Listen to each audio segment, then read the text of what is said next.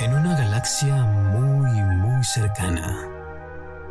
En un planeta con los elementos adecuados para sostener la existencia en forma material. Se decidió llevar a cabo el experimento más extraordinario para la evolución de la conciencia.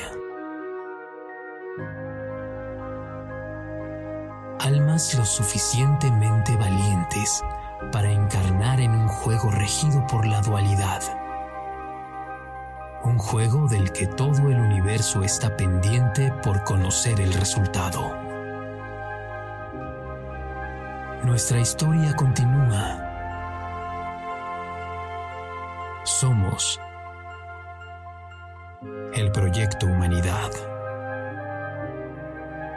El maestro Nahual Alejandro Hernández comparte este tiempo y lugar con nosotros para alimentar la eterna llama del conocimiento. Ya estás aquí. Ya es ahora. Estás viviendo tu experiencia infinita.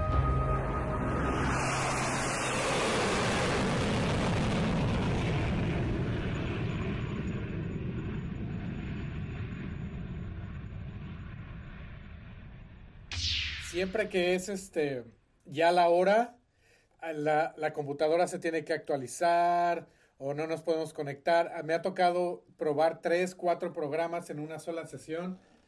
En cuestión este, de sabotaje, es esto, ¿no? Sabotaje tecnológico.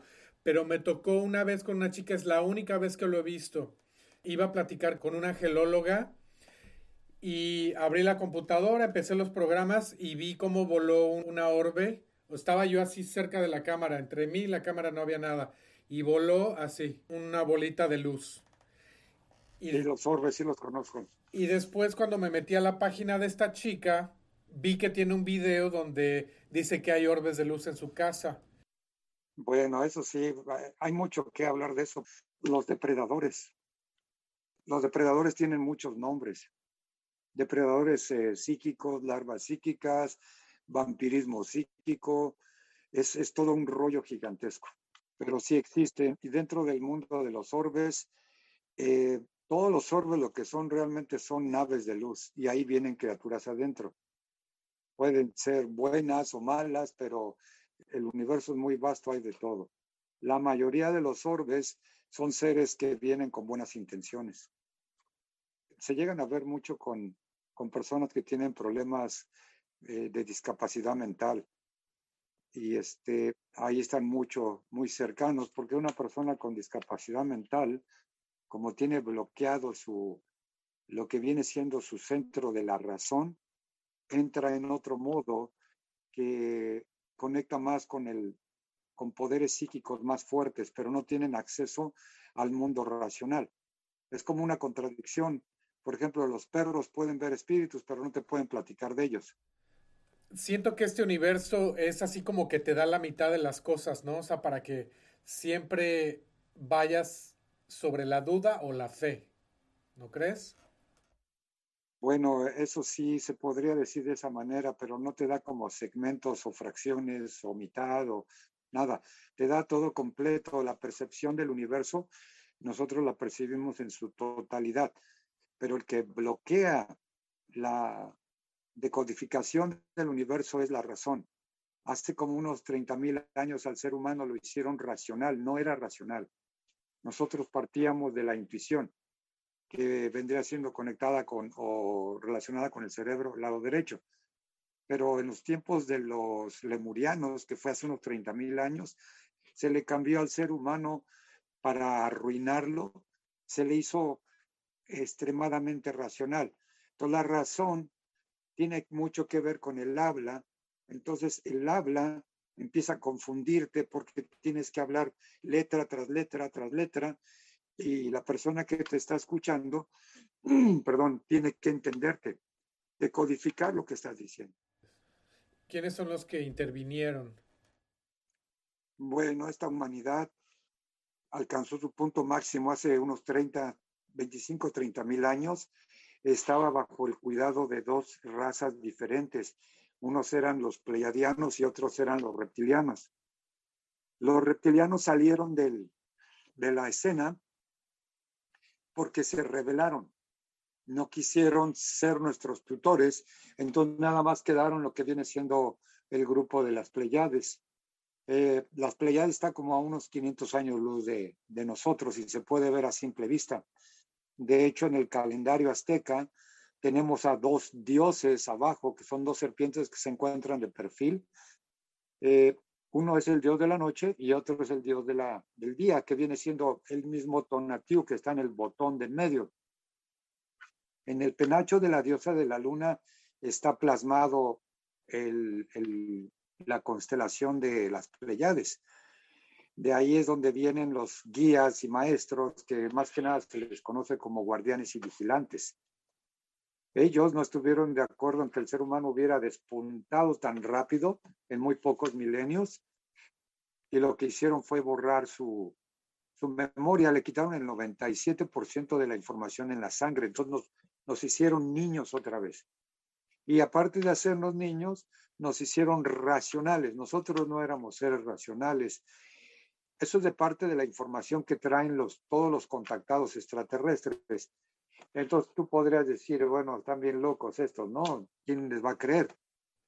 Por otro lado, te metes en el nahualismo con las enseñanzas de Carlos Castañeda o las enseñanzas de Don Juan, lo, todo lo que viene siendo el toltequismo, y el nahual te dice que hace unos 25, 30 mil años el fulgor de la conciencia o el huevo luminoso era de otro color y era muy esplendoroso y el ser humano de esos entonces era prodigioso, hacía portentades psíquicas enormes, pero algo pasó y se acabó todo eso y volvimos a empezar. Y se empezó desde cero. Entonces hay, hay coincidencia en dos tipos de filosofías muy diferentes, como lo que es eh, el grupo tolteca y como es el grupo contactado de extraterrestres. Entonces, lo que yo le traigo a la gente cuando hago mis reuniones, yo los guío a través de una mezcla de entre eh, contactados extraterrestres, toltequismo, Vedas, Corán, Biblia, budismo. Entonces, todos esos traen un común denominador, que es el origen del hombre. Y eso es lo que yo comparto con la gente. Cuando los ángeles se sienten celosos, ¿no? De, de los humanos, y es por eso que bueno, sí, se sienten celosos, pero no los ángeles en realidad. Lo que pasa es que para el ser humano de aquellos entonces, eh, a estos seres guiados desde el cielo se les consideró ángeles, porque hacían cosas increíbles para los humanos. Y la palabra ángel es un vocablo griego que quiere decir mensajero de Dios. Entonces todo aquel que traía un mensaje de lo divino, pues era un ángel literal, como ahorita en el mundo eh, de contactado extraterrestre, se habla de los reptilianos, de los insectoides, felinoides, eh, pleiadianos, y hasta se menciona a los famosos Anunnakis. Pero los Anunnakis quiere decir eh, todo aquel que viene de afuera. Entonces quiere decir que cualquier extraterrestre es un Anunnaki. Eso es lo que está pasando. Entonces, ángel, realmente los ángeles no tuvieron celo de nosotros, nunca, jamás. Los que tuvieron celo fueron los guardianes y vigilantes, eso sí, y no todos, nada más fue un grupo disidente que se le conoce como el grupo de semiasas o los 200 y que vienen bien explicados nombre tras nombre en el libro de Enoch. Ahí se explica quiénes fueron los que hicieron la disidencia. ¿Qué te parece? no sé si caigan ellos en el mismo rubro, pero dicen que los ángeles no tienen libre albedrío.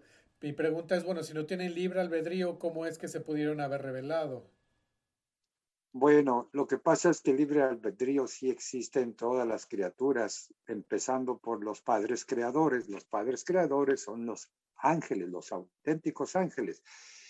Pero dentro de la esfera de los ángeles, que tienen tres esferas o tres dimensiones, de a partir de la novena, la décima y la onceava dimensión, todos esos ángeles son como militares de Dios. Entonces sí tienen libre albedrío, pero vamos a entrar aquí en lo que se llama qué porcentaje. Entonces, dentro de las ideas majestuosas que se le ocurrió a Lucifer en los inicios, miles y miles de años, y no es que hasta millones de años antes de que nosotros, los seres humanos, existiéramos, es la idea que se le ocurrió porque todas las civilizaciones del cosmos, nosotros todavía no existíamos, repito, y es importante recalcarlo, a Lucifer se le ocurrió porque se habían trabado en su evolución, todos pararon en la sexta dimensión, en un universo de siete dimensiones, se quedaron atorados en la sexta. Entonces lo que Lucifer dijo, hubo dos errores muy grandes. Primero, les dimos el conocimiento a manos llenas. Segundo, lo que hicimos con ellos fue restringirlos mucho. Sugiero que primero se les restrinja, hablando de restricciones, el conocimiento. El acceso al conocimiento debe de ser extremadamente difícil y fue aceptado por la representación de Dios en ese universo que se le conoce como el Hijo o Emanuel. Nada que ver con Jesús. Después, la segunda idea dijo, aparte de quitarles el conocimiento o restringir su acceso, necesito o necesitamos darles a estas criaturas un poquito más de libre albedrío. Entonces, a lo que llegó Emanuel dijo, esa es una excelente idea, pero yo no les voy a dar poquito libre albedrío, les voy a dar 100%. Es ahí donde se reveló. Dijo, ni a nosotros nos ha dado un 100%. ¿Por qué? La respuesta que dio dijo, porque sería muy peligroso. Ustedes ya saben para dónde va la cosa, ya saben el plan, y las criaturas del universo también lo conocen. Ese libre albedrío total y absoluto se los voy a conceder a criaturas de recién creación, que empiecen desde cero, que no sepan nada de este programa. Y así fue como se hizo y Lucifer empezó su disidencia.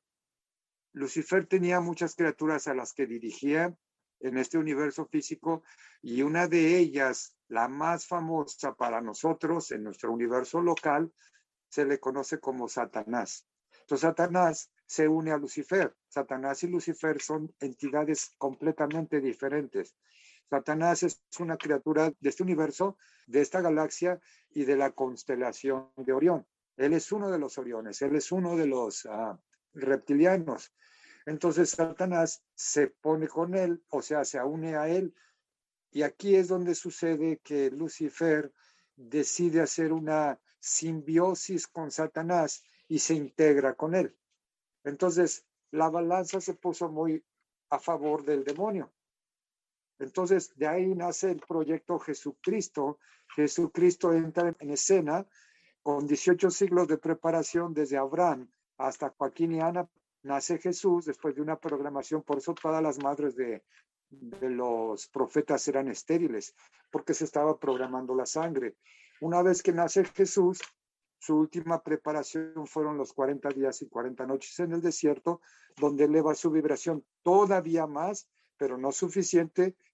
Entonces lo que hace Miguel Arcángel ah, se baja en dimensión, en vibración para poder integrarse a Jesús y se hace la simbiosis Miguel con Jesús. Entonces la balanza se equilibra bien y mal. Los dos hermanos hicieron simbiosis, Lucifer y Miguel. Esos son los dos jefes de los ah, ángeles y arcángeles, son las jerarquías mayores. Y bueno, ¿quiénes podemos considerar el creador o los creadores? Los creadores, eh, se les llama a los padres creadores a los ángeles, pero no porque ellos sean el creador absoluto. El creador absoluto es aquel que nosotros llamamos Dios. Todo lo que conocemos de Dios y todo lo que todavía no se conoce viene inculcado por los, uh, las jerarquías extraterrestres que después de los guardianes y vigilantes llegan a nosotros como lo que se conoce como instructores y maestros. Ellos nos han traído el concepto de Dios. El creador está en un universo superior al de los ángeles se le llama el universo origen, de donde todo salió, o eh, la palabra correcta es de donde todo emanó.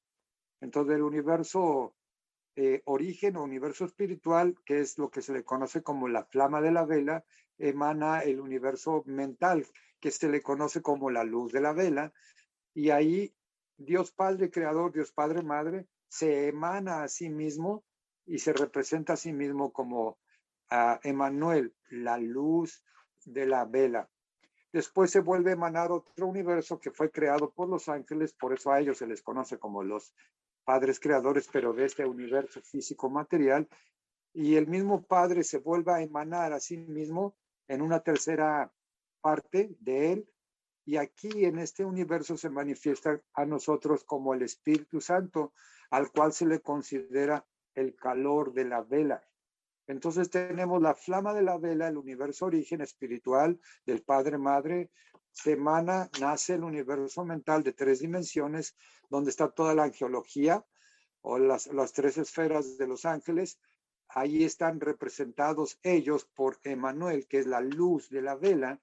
Y por último, los ángeles se emanan a sí mismos creando el universo físico material de siete dimensiones y ahí aparece eh, representado este universo por el Espíritu Santo que se le considera el calor de la flama. Entonces en este universo no se puede ver a Dios porque el calor no se ve, pero sí se le puede sentir. ¿Y esas siete dimensiones es donde trabajan nuestros siete cuerpos? Exactamente, porque para que tú puedas ser un ser pensante y consciente, necesitas siete vehículos porque vives en un universo de siete dimensiones. Entonces tenemos siete cuerpos, siete chakras y este mismo universo tiene lo que se le conoce como siete leyes o principios que fueron traídos a nosotros, ya, o sea, existen en el universo, pero fueron inculcados en la humanidad por un Atlante, conocido por Todd, que después se le cambia el nombre y se le pone Hermes Trismegistro. Él fue el que nos trajo con las tablas esmeraldinas los siete principios, o la ley del equivalión.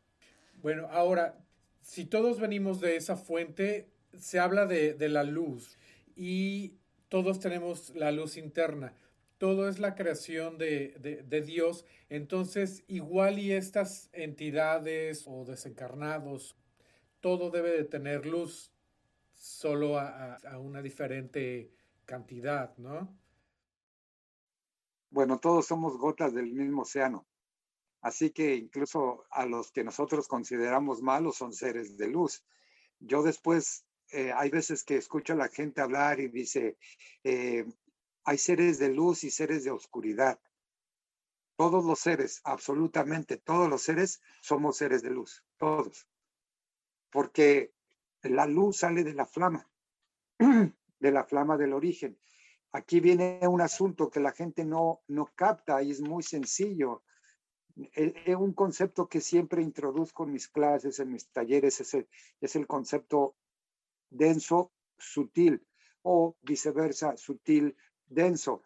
La primera luz que sale del creador es la luz más sutil, pero esa, esa luz, entre más se aleja del creador, más densa se hace hasta el punto de que cuando llega a nuestro universo se hace una luz material.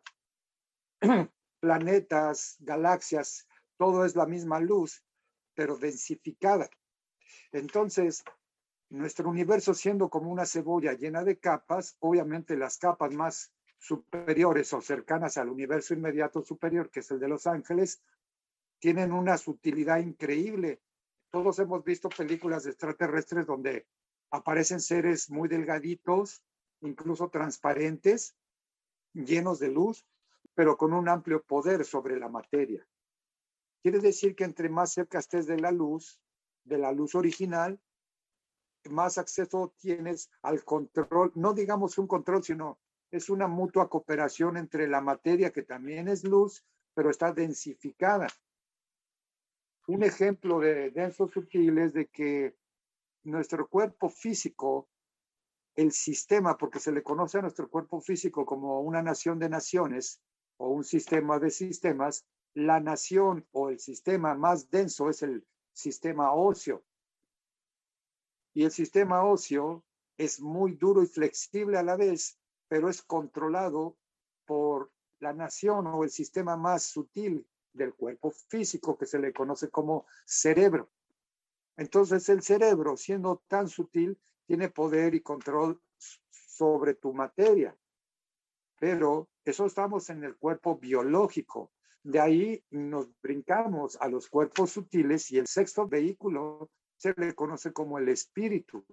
El espíritu es extremadamente sutil, que de hecho escapa a lo material, pero tiene control sobre la materia porque es el que le da vida. Entonces, una vez que la gente entienda lo denso sutil, sabrá que los seres a los que llaman oscuros son también seres de luz, pero están, podría ser, densificados por sus acciones, se alejan mucho del Creador. Entonces hay seres que vienen de otras dimensiones, que son muy sutiles las dimensiones, vienen al nuestro y causan, digamos, cosas muy aberrantes. Entonces tú dices, bueno, si son más cercanos al universo de los ángeles, se supone que son más sutiles, se supone que son más de luz porque hacen cosas malas. Nosotros los seres humanos estamos en un proyecto social. En ese proyecto social que vivimos en una realidad alternativa, se está experimentando hasta dónde puede llegar el ser humano en su espiritualidad. La espiritualidad se tiene que entender como la capacidad de servir a otros, así de sencillo. Entonces, se nos está empujando más allá de los límites de cualquier otra humanidad, introduciendo aquí un adversario, eh, a un digno adversario que viene siendo Satanás, porque esta humanidad está respondiendo increíblemente bien.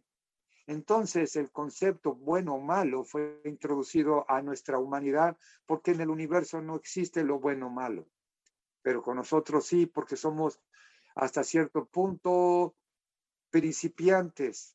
Estamos solamente en la tercera dimensión. Nos faltan cuatro hacia arriba.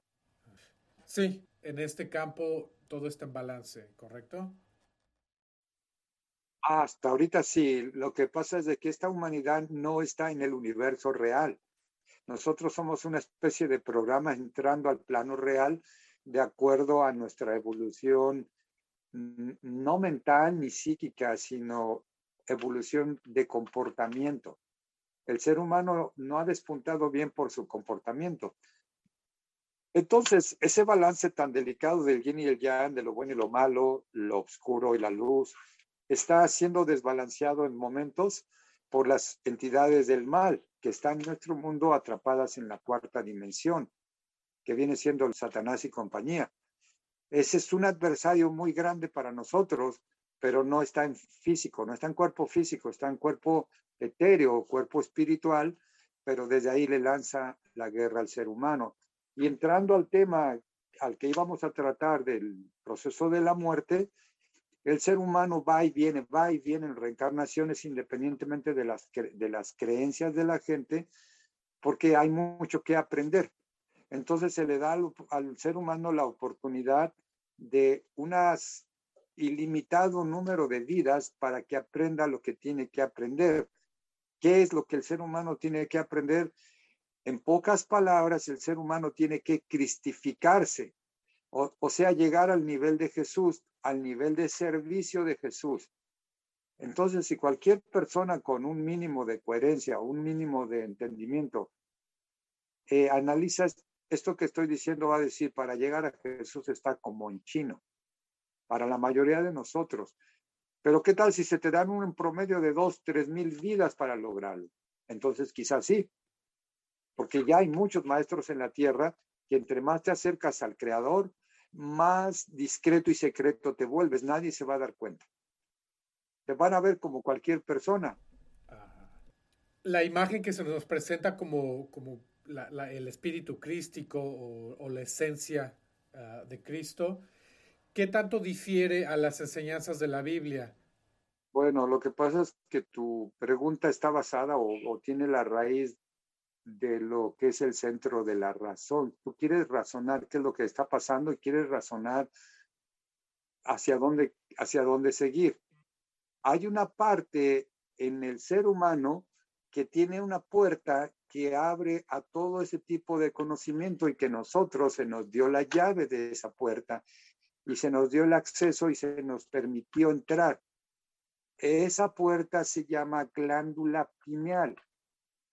Entonces, las fuerzas del mal se han encargado desde esos 25, 30 mil años para acá en que el ser humano tenga la puerta constantemente cerrada y que solamente se apoye como una muleta en su razón. Cuando el ser humano descubra que la razón es hasta cierto punto un estorbo, entonces va a entrar de lleno, va a abrir esa puerta y todo el conocimiento caerá como una cascada y entonces entenderá sin entender, porque si decimos entenderá, quiere decir entender que te estás eh, basando en la razón. La razón no es el único punto de percepción, hay otros puntos de percepción. Está el ver, el sentir, la voluntad, muchas otras cosas. Entonces, por eso todas las filosofías se les urge a los participantes de callar su diálogo interno, porque el diálogo interno va de la mano con la razón. Entonces es importante callar la mente para poder poco a poco, aparte de, de alimentación, poco a poco abrir la puerta, esa puerta poderosa que nos da acceso a lo que nosotros conocemos como el cuarto vehículo del ser humano. Primer vehículo es el cuerpo físico, segundo vehículo, cuerpo emocional, tercer vehículo, carácter y personalidad, cuarto vehículo, facultades psíquicas. No accedemos a las facultades psíquicas porque estamos muy concentrados en los cuerpos densos. La razón domina los cuerpos densos y los controla. Pero un pequeñito, si te das cuenta, un bebé recién nacido, ciertas semanas o hasta todavía ciertos meses de nacido, no te ve directamente a los ojos, te ve en la periferia porque él está viendo tu luz. Todavía no descubre, o sea, ve tu dedo y lo agarra, pero tú crees que está viendo tu dedo y lo está agarrando como dedo. Él lo que está viendo es luz, tu cuerpo de luz.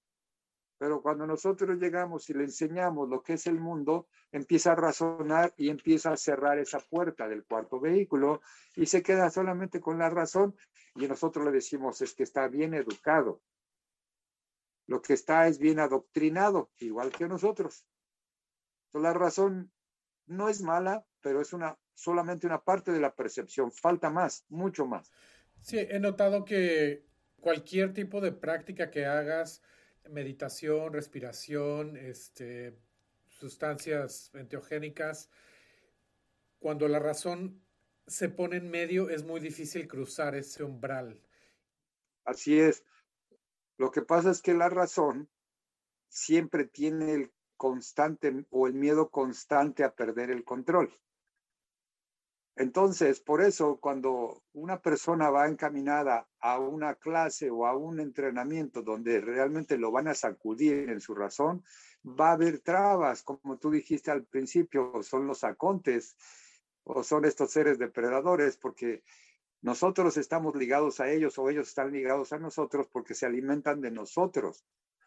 La razón va a hacer que cualquier persona que a ti te diga algo que no te guste, tú te ofendas entonces, si tú te ofendes, emanas energía que alimenta a estos seres. Por eso el ser humano siempre está en constante lucha contra los mismos semejantes. Ahora, la energía es vasta en el universo, eh, no se destruye, ¿correcto? Nada más se transforma. Entonces, ¿por qué es que se alimentan de nuestra energía? ¿Es, por ignorancia de que ellos, el, del no saber que ellos pueden transmutar y, su propia energía? Lo que pasa es que aquí te metes a lo de que es la demonología.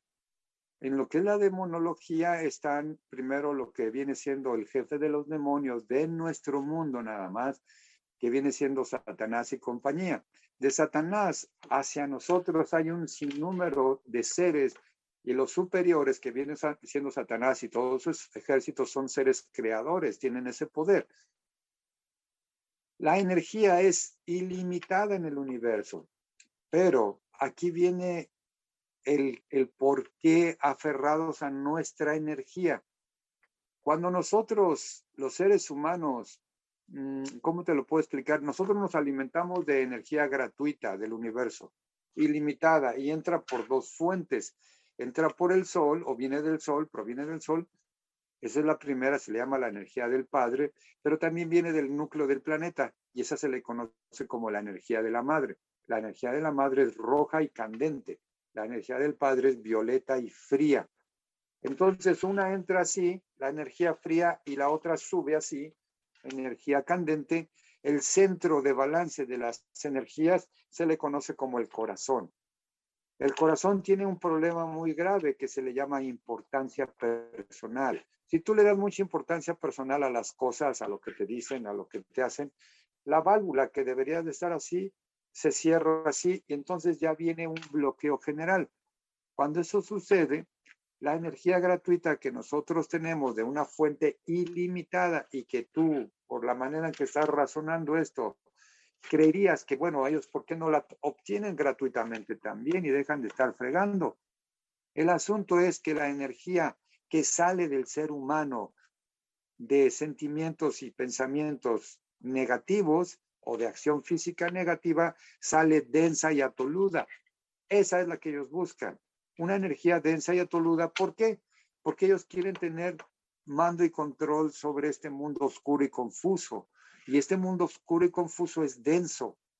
Entonces su pasaporte de ellos visado para estar aquí es la energía densa, que no la tienen porque no tienen cuerpo físico, pero nosotros sí. Por eso empujan al ser humano a toda clase de actividades adversas, negativas, erráticas. Pégale a tu mujer, eh, ponle el cuerno, viola, roba, insulta, entonces, todo tu comportamiento negativo emana esa energía densa que para ellos es suculenta y les da poder sobre este mundo. Cuando mueres o, cruzas ese umbral, el túnel de luz te presenta la luz que está en el mundo espiritual y te permite pasar a través del plano astral, que es donde están estas entidades, para que tengas un camino y no te vayas a quedar. Exacto. Eso se le conoce como el pasaje al plano de las almas. Ahí entras al concepto, a los conceptos que se le llama, nosotros por ejemplo estamos en el mundo físico o el plano físico, ahí entras a lo que se le conoce como planos existenciales. El inmediato superior para nosotros viene siendo el plano astral, pero es todo un océano. Entonces tiene astral superior, astral medio, básicamente, y astral bajo. Entonces, como todo océano, las aguas del océano que están hasta abajo son aguas mucho, muy densas.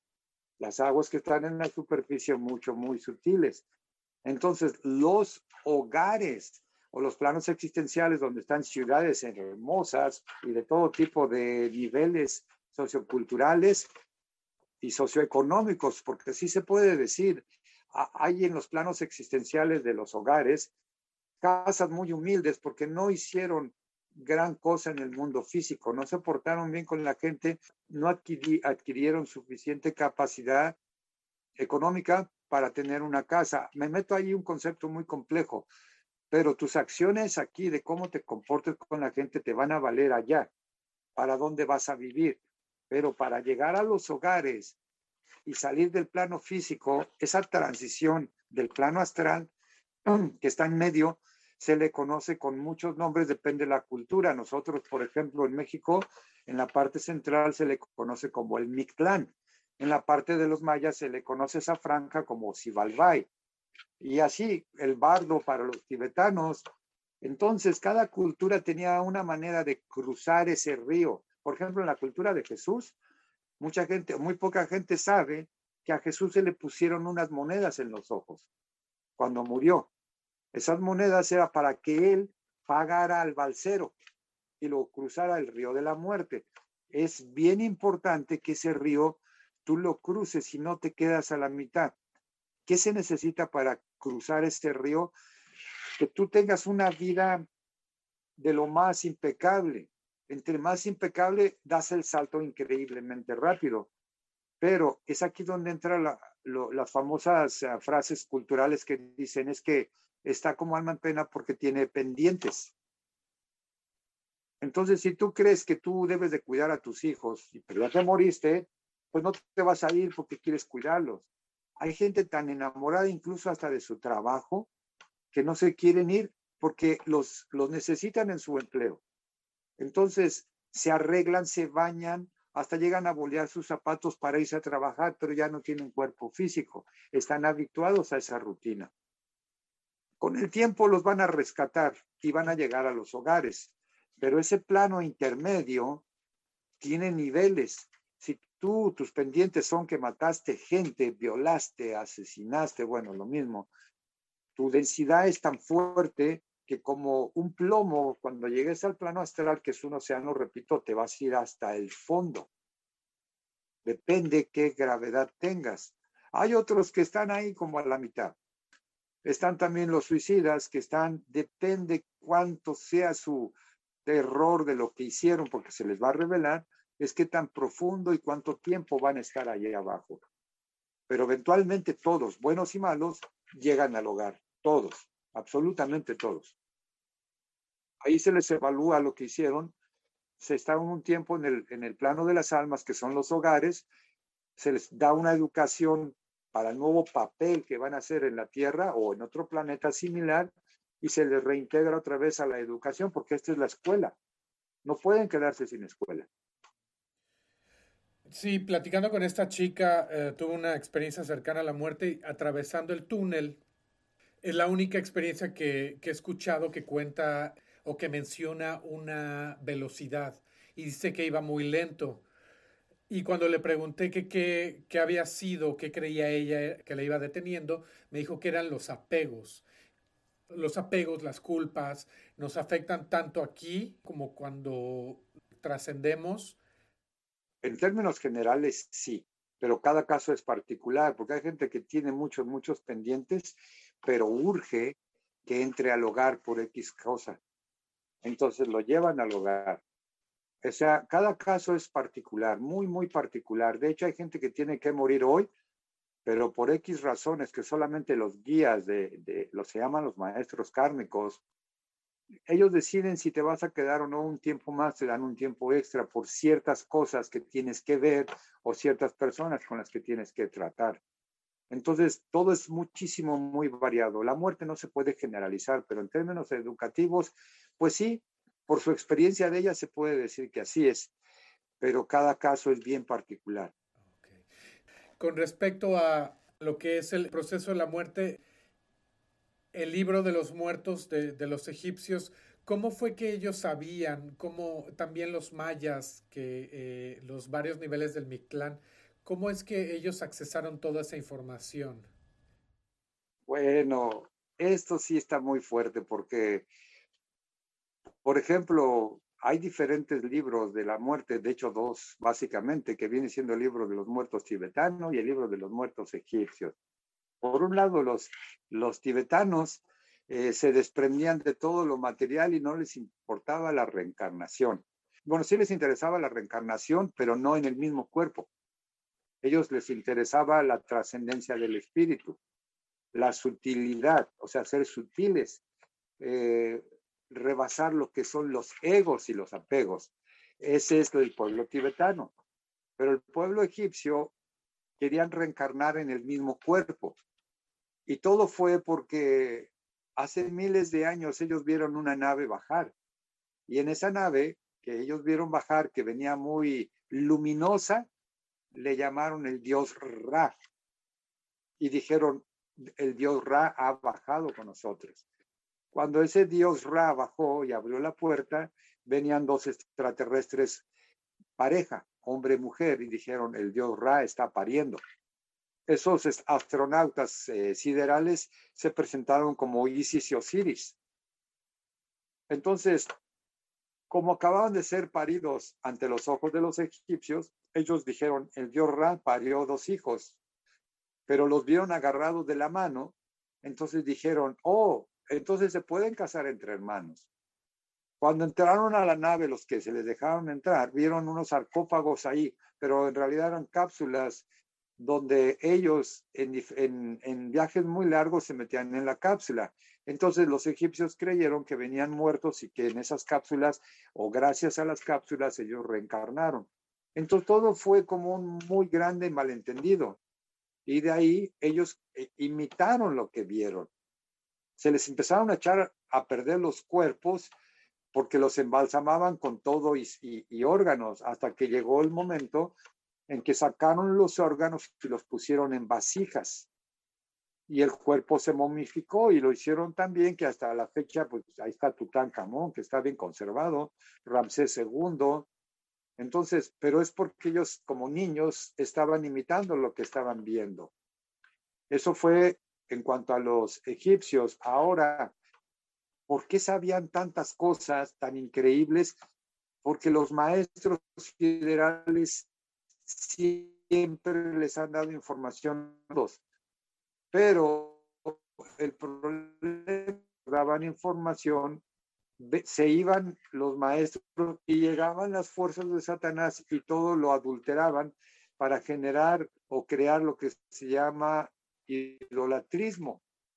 Entonces, antes de morir, cada maestro que recibió información, él no se la pasaba a sus, a sus discípulos al 100%, la fraccionaba, pero antes de morir la plasmaba en jeroglíficos porque no quería que se perdiera esa información.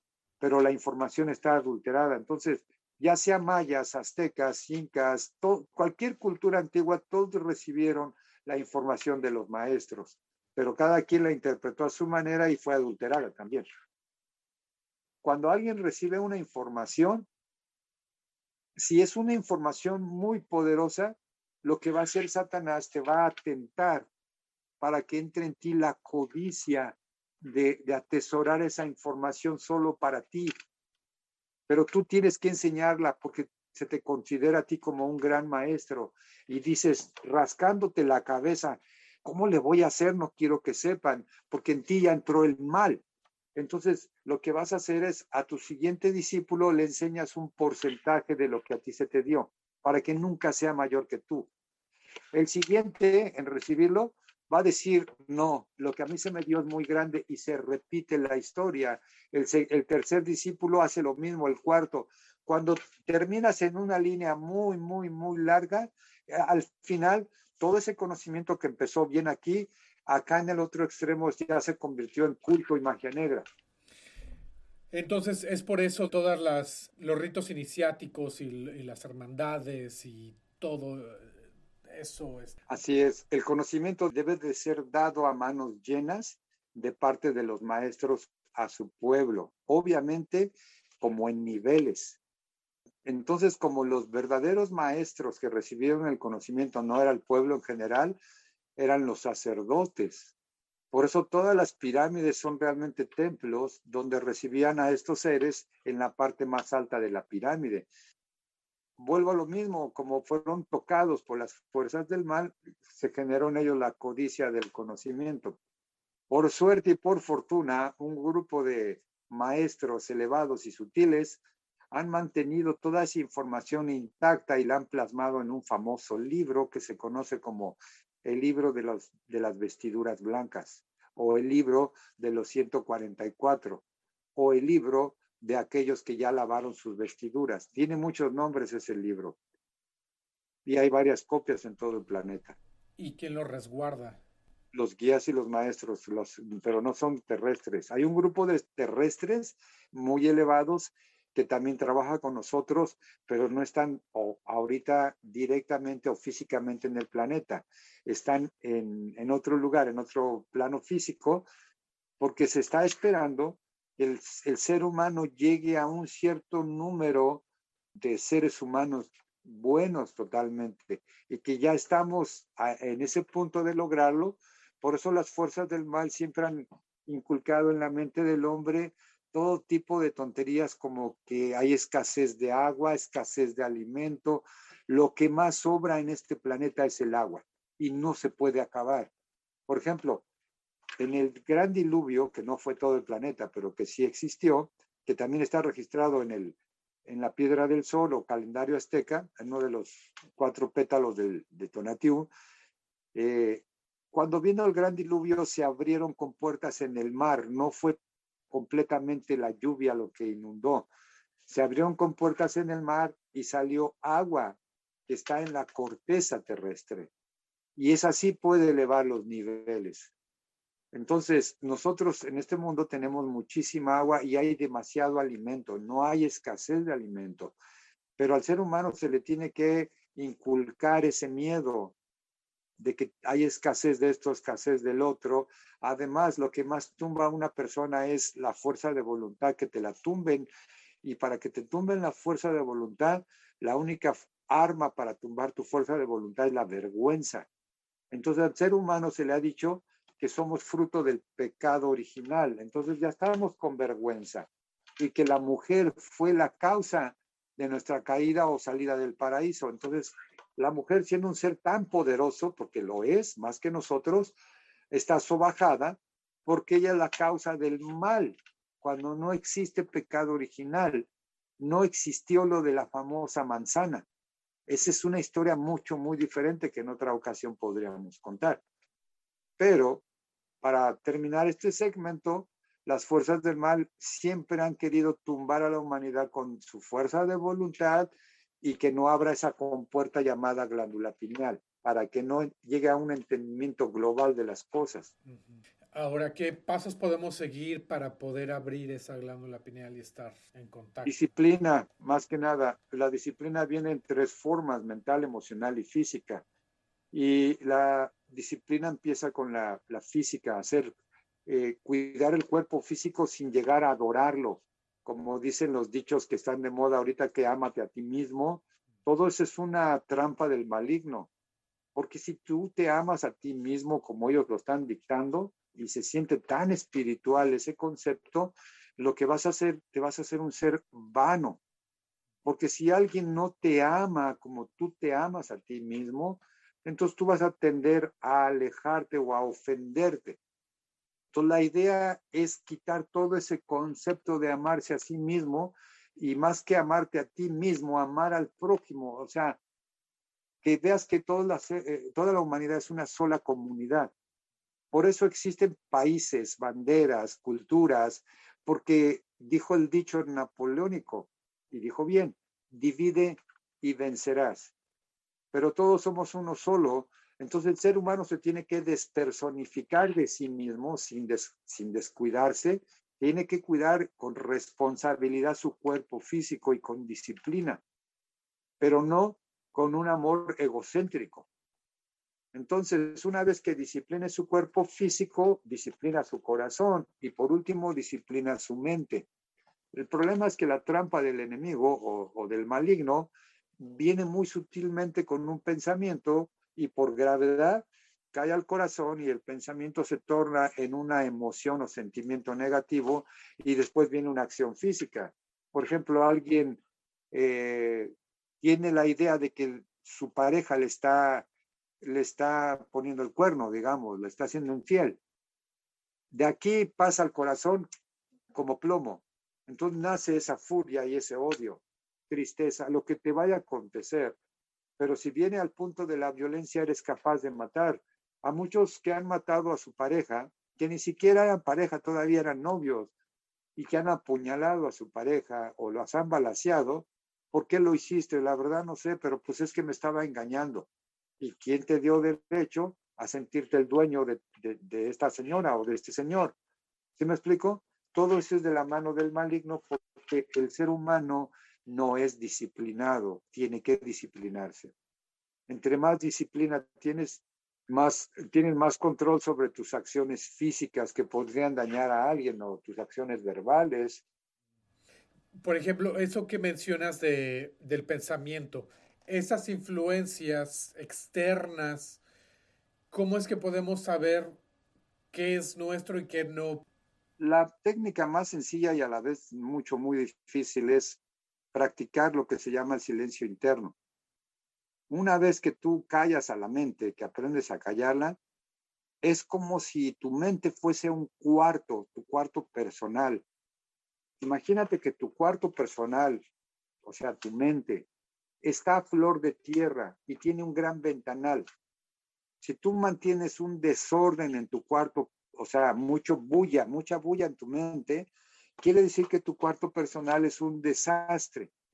Eh, por ese gran ventanal puede pasar un enemigo, pero como tú tienes un desastre, jamás te vas a dar cuenta que él ya está dentro de tu casa. Eso se llama una indisciplina mental, física y emocional. O sea, eres un desastre en total. Pero si practicas el silencio interno, la disciplina física, el ayuno, todo eso, y que no platiques contigo, algún día vas a llegar a limpiar también tu cuarto, que no importa qué tan pequeño sea el intruso, lo vas a detectar. Pero la mayoría de la gente tiene un desastre en su mente y aparte de que tiene un desastre en su mente, todo el día está con música y ve televisión y se bombardea con noticias. Entonces mantiene un ruido interno increíble. El enemigo ya llegó desde hace mucho tiempo y nunca se dieron cuenta. Por eso la tribu Hopi, como otras tribus, hablan de estas cosas porque lo saben. Hay que manejar el silencio interno, la paz interna. Deja de pensar, deja de sentirte el personaje que eres y conecta más con tu espíritu, quitándote el nombre y todo lo que es yo, yo, yo. Ok, eh, ¿quieres tocar lo que es eh, cómo ayuda el, el ayuno?